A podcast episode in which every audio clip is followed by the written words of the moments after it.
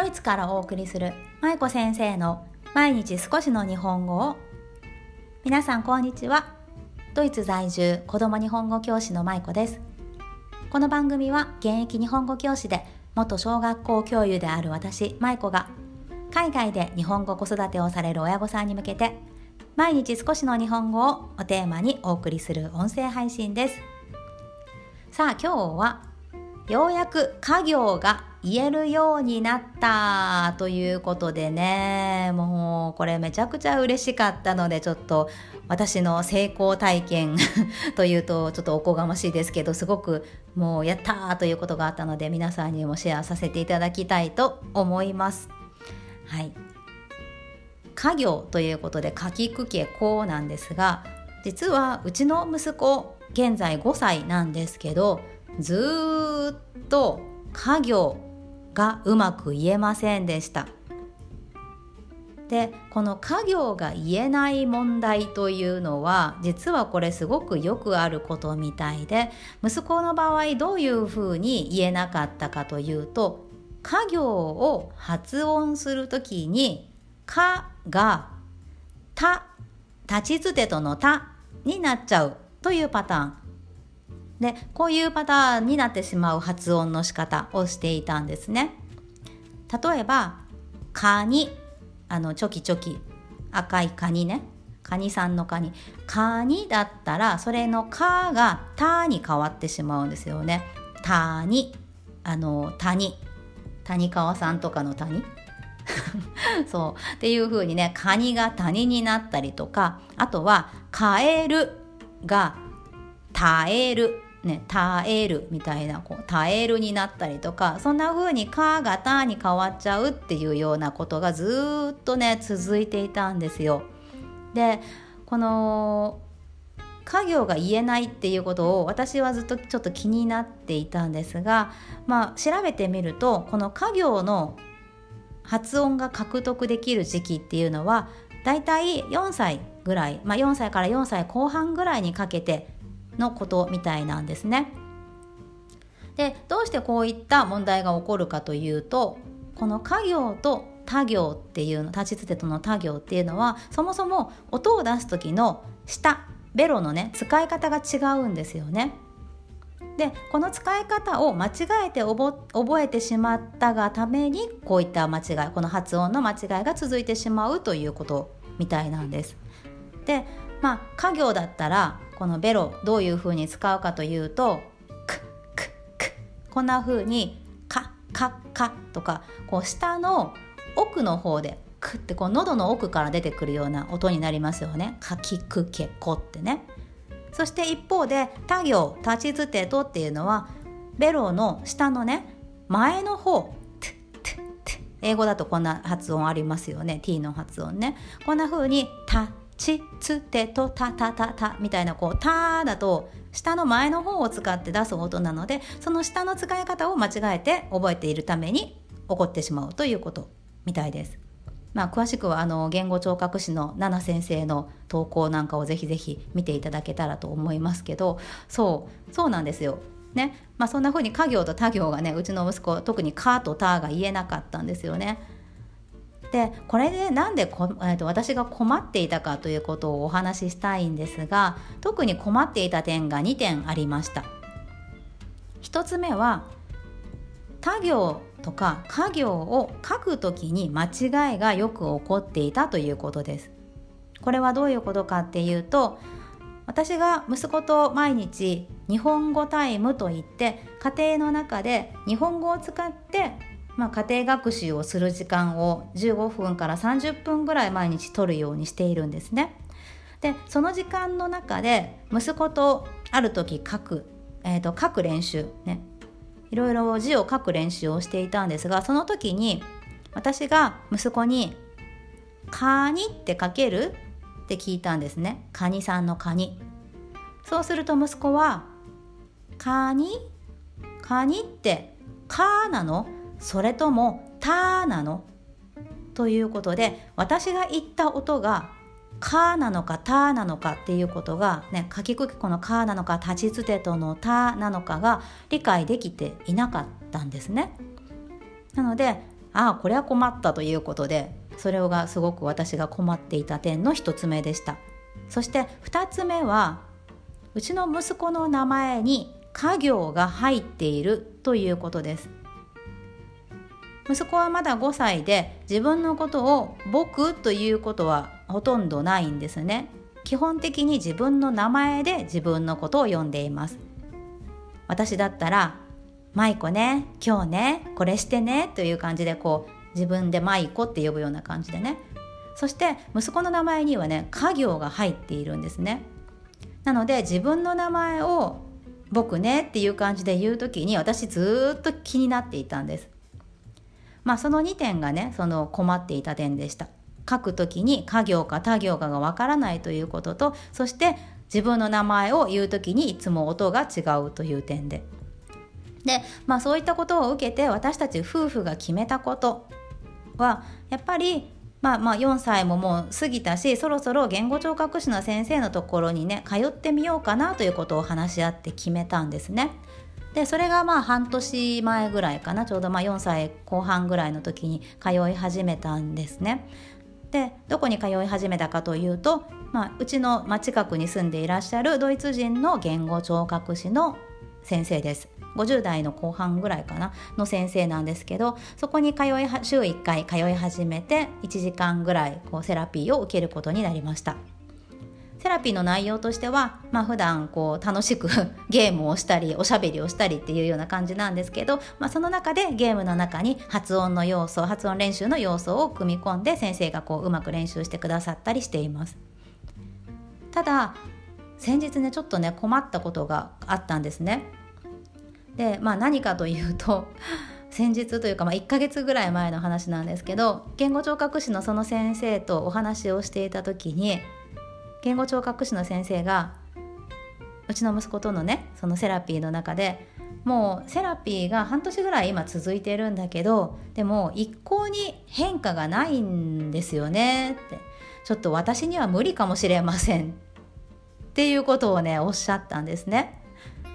で私はもうそれで驚愕してしまって「えー、そんなことあるの?」っていうことでもうあの言語聴覚士の先生にのところに通えば治るもんだと思っていたのでもうちょっとびっくりしすぎてしまって無理とか言うことあるの？っていうことで正直驚きました、うん、日本の言語聴覚士さんはもうこんな感じなのかな？よくわからないんですけどまあちょっと難しいということを言われてしまってでセラピー自体は中断はしていないんですけど、まあ、ちょっと難しいっていうふうに先生が捉えているんだなということが私たちに分かりました。で、まあ、それを受けて私たちがどういうことをしたかというと家でも私が息子と発音練習をするようにしました。言語聴覚士の先生とのセラピーが終わった後にいつも宿題が出るんですね。その、えーと、日本語でこの日本語の家行他行が発音できないということでドイツ語の「ク」の音と「」の音その K と T の音これも息子は間違えて発音するんですね。なので、まあ、ドイツ語のセラピーに通っているんですけどセラピーの後にいつもそのドイツ語の宿題が出るんです。その T と K の発音の違いをこう練習するような宿題がね。でそれをいつも毎週持って帰ってきて家で夫が息子と一緒にずっとやってきてたんですけどねやっぱりそれでも変化がないということだったのでこれは私も練習した方がいいだろうなっていうふうに私は思ったんですね。なのでまあ、それを受けて私が息子と一緒に家業と他行の練習をすることになりましたで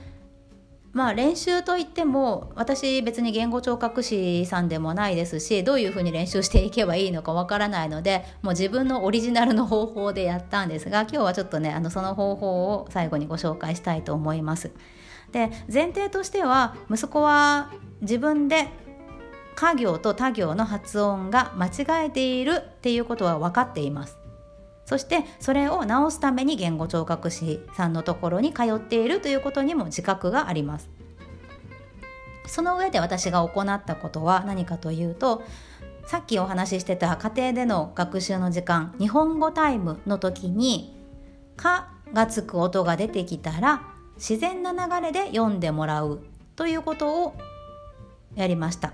例えばさっきみたいに「カニ」とか「カエル」っていう言葉がどこかでこう出てきたりしますよね家業ってあのよく使われているのでなので、まあ、カエルっていう言葉言葉が例えば出てきたとしたらじゃあ私が「これ何?」っていうふうにまずは読んでもらいます。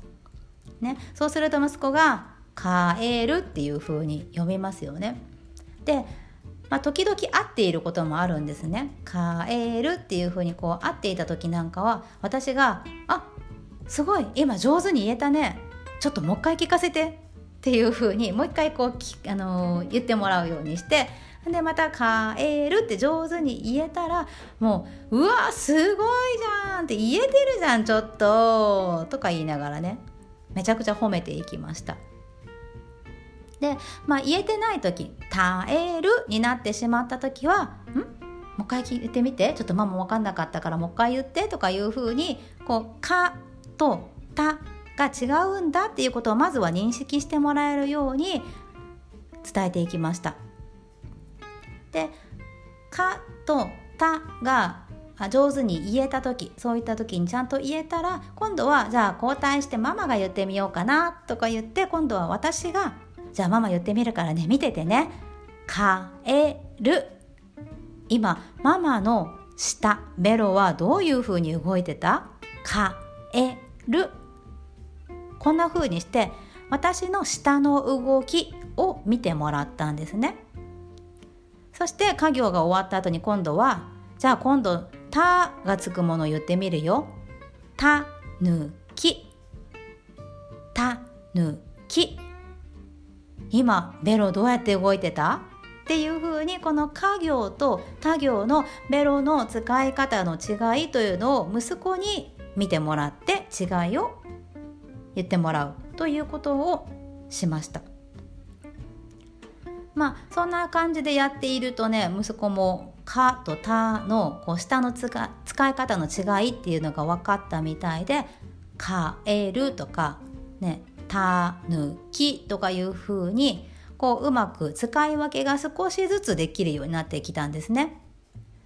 でその後私は、まあ、絵本を読む時とか日本語タイムの時に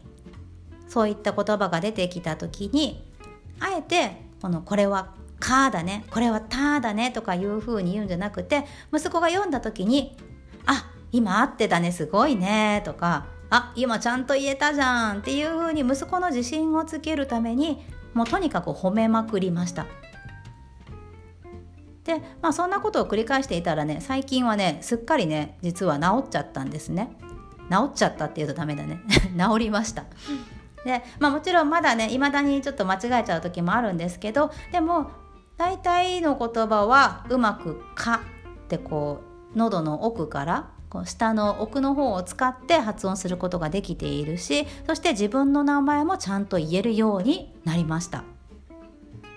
で今回の件から私が感じたこととしては一番にやっぱり反省点として私自身がもうちょっと真剣に早めに取り組むべきだったなということが反省点の一番大きなところです。言語聴覚士の先生に頼ればいいということで多分どこかその任せっぱなしにしていた部分がね私の中であったなと思うんですよね。でもその ST の先生方もおっしゃってるようにやっぱり言語聴覚士の先生に任せたからといって完璧にすぐに治るっていうことではないと思うんです必ず家庭でのサポートが必要なんですよねで我が家では夫が週、まあ、1回その宿題を見る時間というのはあったけれどやっぱり普段から意識して私たち2人が、ね、親2人が真剣に取り組むということはできていなかったなということが今になっての反省点です。だからもっと真剣に私たちが取り組んでいたらそして普段から私が日本語タイプの中で息子に発音を一緒にこう練習しながらやっていけばもう少し早く治ったのかなとも思うしまあもちろん分かんないけどねそううん、なのでやっぱその捉え方としては必ず家庭でのサポートが必要だということをねあの感じました。あとは子どもの自信を失わせないようにポジティブな声かけをしていくことっていうのもとっても大切だと思います。あなたはこの家業が言えてないからダメよっていう言い方じゃなくってあなたにはちゃんと言える力があるんだよってもうそういう力持ってるんだよ。だから一緒にお母さんと練習していこうねとかお父さんと練習していこうねみんなで一緒に頑張ろうねっていう寄り添う姿勢っていうのがすごく大切だと思うんですよね。あのよくうちのね、えーと、義理の両親が息子がその家業が間違えていることに対してそれ間違えてるよってそれ言えてないよっていうことをねちょこちょこ言っていたんですね。なので私はもうそういうことを絶対に言わないでっていうことで義理の両親に一回あの強く言ったことがあるんですけどもうそれができてないよって言われることで息子はどんどん自信を失っていくというのが目に見えていたのでなのでやっぱりそういうふうにダメなところを指摘するんじゃなくてできるようになってきたことを褒めてあげるっていう方法で直していくのが必要なんじゃないかなと今回思いました。ね、まあうちの息子の例なのでねもちろん皆さんに当てはまるとは限らないんですけど、まあ、言語聴覚士の先生に任せっぱなしにしないということ親もしっかり家でサポートしていくということ。そして、まあ、何か情報が欲しい、ね、どういうふうに練習していけばいいのかわからないということであれば SNS で、あのー、昨日昨日じゃないこの前、えーと、なんだっけ私のおすすめのポッドキャストでもご紹介した奈々先生言語聴覚士の奈々先生が あの家業のことについても家業じゃないあの発音のことについてもね発信されていますので、まあ、そういったものを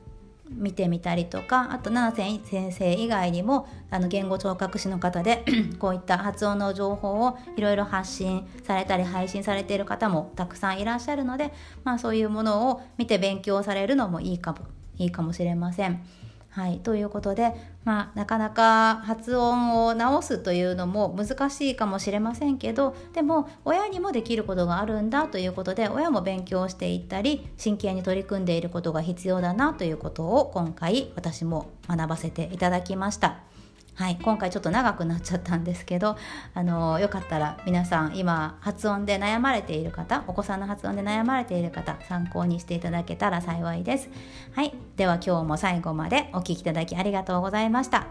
今週もね月曜日始まったので頑張っていきましょう。まゆこ先生の毎日少しの日本語を引き続き一緒に頑張っていきましょう。ほなまたね。